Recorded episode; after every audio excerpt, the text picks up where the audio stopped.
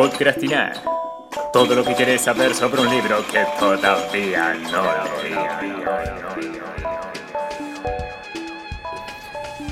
Buenas y santas, bienvenidos a otro episodio de Podcrastinar, este podcast dedicado básicamente a hablar de libros que no hemos leído y del cual, o básicamente de los cuales, opinamos sin tener una idea muy clara, pero con muchísimas pretensiones. Estoy acompañado en esta oportunidad por Sebastián Arnaiz, como siempre. ¿Cómo anda, Seba?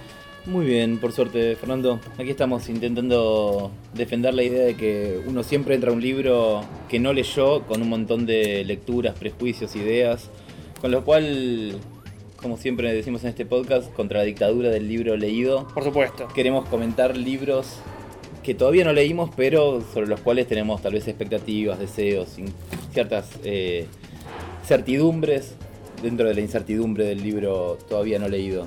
Por supuesto, una opinión antes de la opinión formada. Exactamente.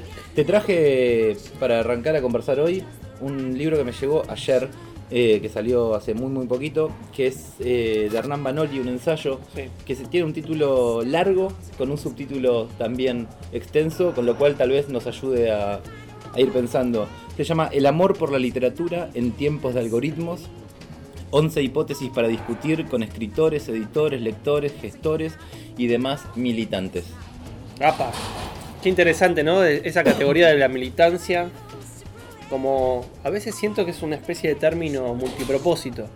Y ya la palabra militante es una forma de, reflexionar sobre la coyuntura. Hernán Manoli, que viene en la revista Crisis, eh, que tiene una larga reflexión sobre la literatura y que en líneas generales por lo menos por el título, me parece que está reflexionando qué hacer con la literatura en estos momentos. Sin duda, ya incluso con ese militantes que cerraba el subtítulo que, que incluye como un inclusivo de todas esas eh, categorías previas, ¿no? Escritores, editores, lectores, gestores, que son entendidos como formas de la militancia. No sabemos exactamente por qué causa, aunque el amor por la literatura que da título al libro eh, tal vez nos da como la clave, ¿no? El libro apunta un poco a lo que cambió y también a lo que permanece, ¿no? Eh, estamos en una situación un poco intermedia de muchos cambios vertiginosos y lo que trata de pensar es un poco cómo, cómo cambiar nuestra forma más que nada de leer y más que nada de experimentar nuestro contacto con las cosas que leemos. Eh, toda esta cuestión de que el lenguaje, el lenguaje escrito, está cada vez más administrado y más movilizado y más monetizado también por estas grandes empresas de, tecnología que son supranacionales.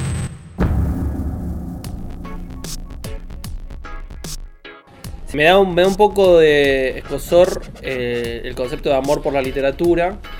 O sea, me parece que es algo muy aplicable, rápidamente aplicable para cuando uno quiere eh, persuadir a jóvenes del secundario que vayan a leer, pero este libro claramente no está pensado para eso. Y me parece eso como lo que me genera ciertas dudas. Obviamente después lo leeré y veré si mis prejuicios eh, se confirman o no. Lo que sí me, llama mucho la atención que no es un libro de crítica o no se presenta como un libro de crítica, sino como un libro propositivo.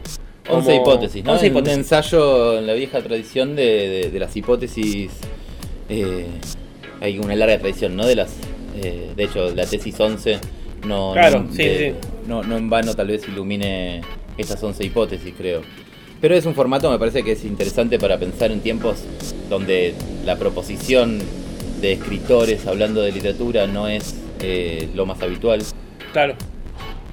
Bueno, pero también para pensar, eh, hacía no mucho nosotros dedicamos eh, un momento de reflexión en torno al libro de, de Jorge Panesi, La seducción de los relatos, que era un libro de crítica, pero que también habíamos marcado que tenía como un tono melancólico y me parece que esto, al no ser un libro de crítica, al ser un libro propositivo, es como que se despega un poco de esa cuestión, si se quiere, de la melancolía de la crítica. Digo, lo pienso en ese sentido. Por ahí habría que pensar que eh, eh, esa supuesta crisis de la crítica está siendo como ocupada, eh, ese vacío, digamos, está siendo ocupado por un tipo de discurso más propositivo y más de reflexión activa. Sí, creo que habría que pensar el, final del título, ¿no? En el amor por la literatura en tiempos de algoritmos, que tal vez es como el vínculo más fuerte con el presente para pensar la, categoría de la literatura, ¿no? Como esa, eh, esa categoría social que eh, agencia una serie de textos a la, a la idea de literatura y que en los últimos tiempos ha, sufrido bastantes eh, momentos de crisis. Siempre la literatura pareciera estar en crisis en, en el último siglo, pero el, en los últimos 15 años tal vez la idea del fin de la literatura, la posliteratura, eh, empieza a ganar como mucho, mucho espacio en, distintas discusiones, en, Francia en particular, en Europa, en Estados Unidos, pero también creo que en Latinoamérica eh, tuvo sus rebotes o sus, claro. sus bastiones de discusión. Y este en tiempos de algoritmos me parece que nos obliga a pensar cuál es cierto lugar social de la literatura o ciertas formas de constituirse como un espacio, ¿no? Sí, y aparte también eh, la, palabra algoritmo no me parece menor en, el sentido de que por lo menos los libros que reflexionan sobre la literatura, lo que podríamos llamar ahora los estudios literarios, están fuertemente atravesados por la idea del algoritmo, ¿no? la aplicación de la tecnología, todo lo que es el desarrollo de la informática en el estudio de los libros, de la literatura en particular. Eh, y que ha dado ejemplares como eh, Franco Moretti, con la idea de eh, lo cuantitativo, la manera en la cual se pueden aplicar grillas para poder leer, qué sé yo, bloques enormes de textos. también me parece como interesante llevar la palabra algoritmo a ese costado crítico, ¿no? Digo, ¿qué pasa con la literatura y qué pasa con la crítica en el momento en el cual tenemos tantas herramientas para poder analizar grandes masas de texto? Que es un poco una pregunta. Más en nosotros estando en un panorama que yo celebro, pero que entiendo que no coincide mucho con lo que pasa en los, los centros universitarios extranjeros en torno a cómo estudiamos la literatura. Sí, creo que lo, mi prejuicio al, al ver este título me llevaba más al tiempo de algoritmos, a un modo de, pensar hoy cómo la tecnología está influyendo en los modos en que constituimos nuestras subjetividades, ¿no?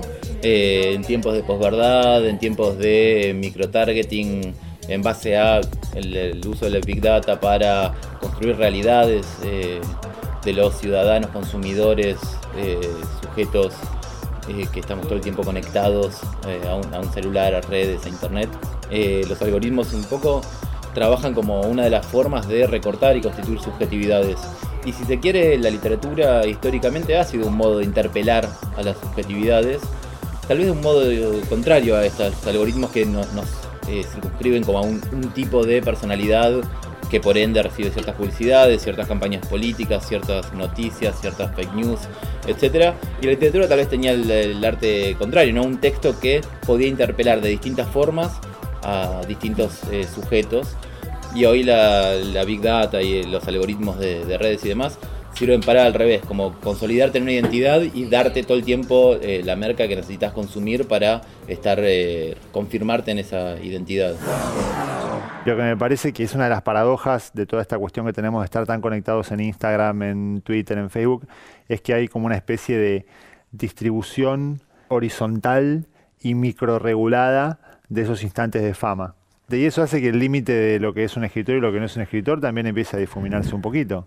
Digamos, la producción de escrituras eh, interesante, no, deja de ser un patrimonio de los que publican en papel. Y a mí lo que me interesa que tiene de, rico tal vez este momento y lo que trata de pensar un poco el libro es esa convivencia de temporalidades. Pero en otro punto se suman otras capas, se suman otras esferas y otras ah. instancias de discusión y convive un escritor que tal vez tiene muchísimos libros publicados, una gran obra y que no le interesa estar en las redes sociales, con ese otro escritor que es casi esta figura ahora nueva, que yo juego acá un poco comparándola con la figura del intelectual, que es la figura del influencer.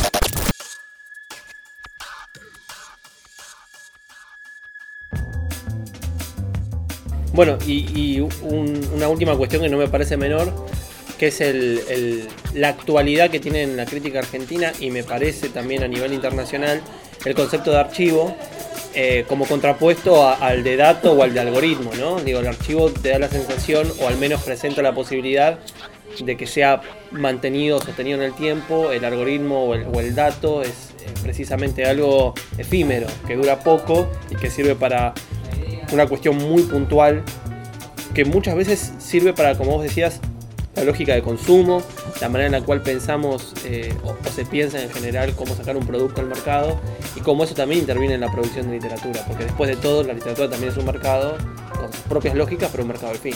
El otro día leía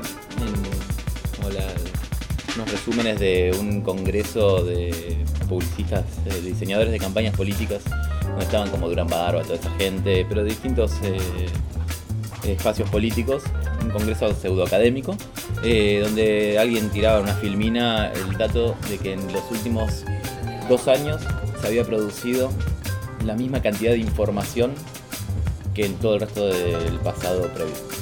Eh, Con lo cual, digo, ese- esa ¿Qué lógica, eh, un dato, un dato más para, esta, eh, para este cúmulo de informaciones.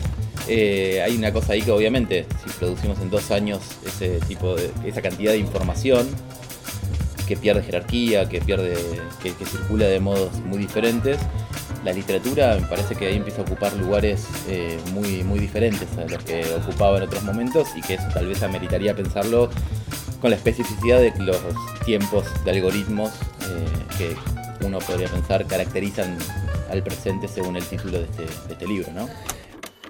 Podcrastinar. Todo lo que querés saber sobre un libro que todavía no leímos.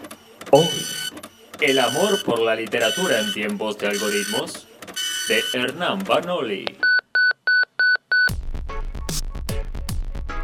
En esas cuestiones entonces estamos como un poco reflexionando acerca de cuál es el lugar de la literatura ahora, ¿no? Que, que es un poco la, la pregunta que viene rondando.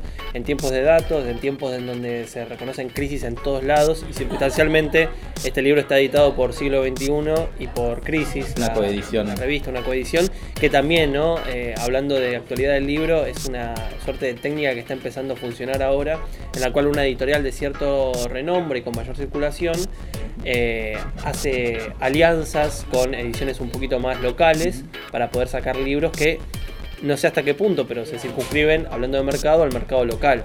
Yo no sé si este libro tendrá distribución en México, por ejemplo. Desconozco por ahora, en principio habría como una mezcla de siglo XXI, podría ser una editorial más internacional y Crisis lo, lo trae directamente para nuestros pagos, ¿no?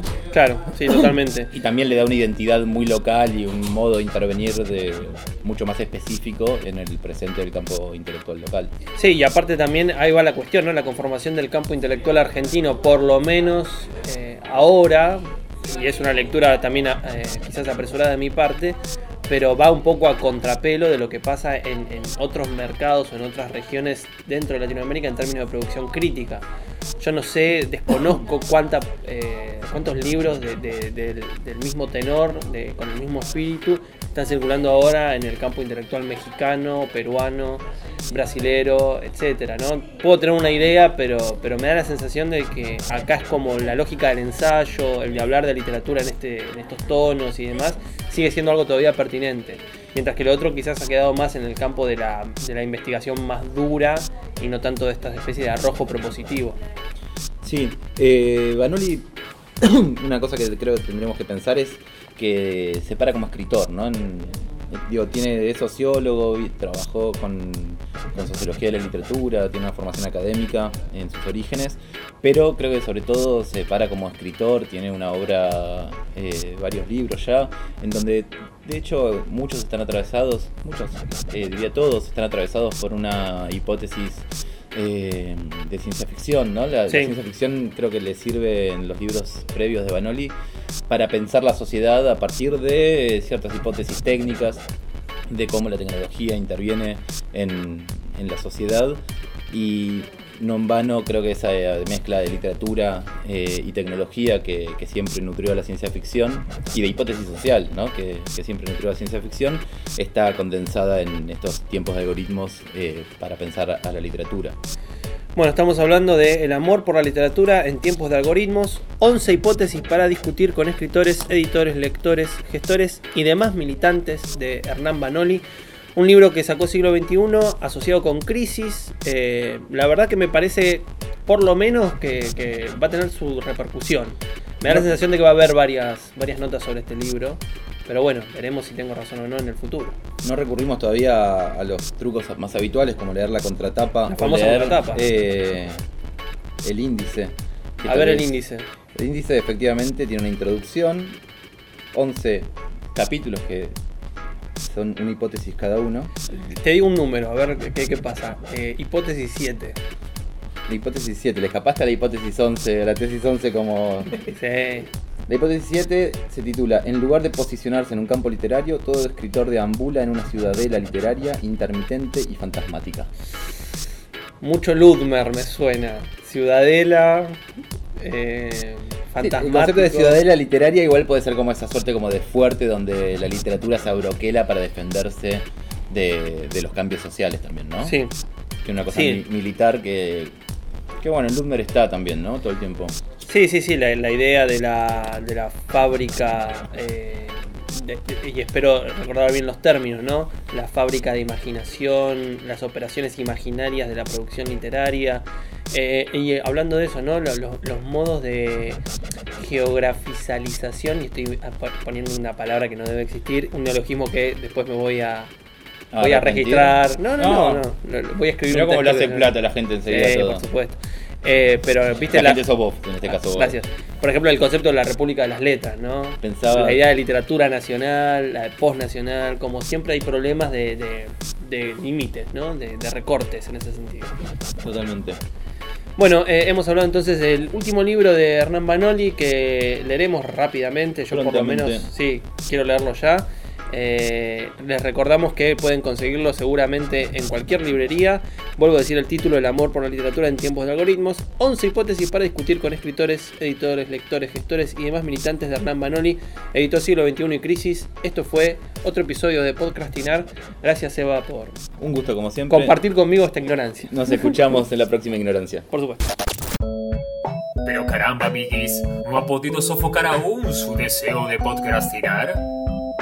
Pues bien, entra en fmlatribu.com, pestaña de podcast, en Spotify o en cualquiera de tus plataformas de podcast preferidas. Podcrastinar. Podcrastinar.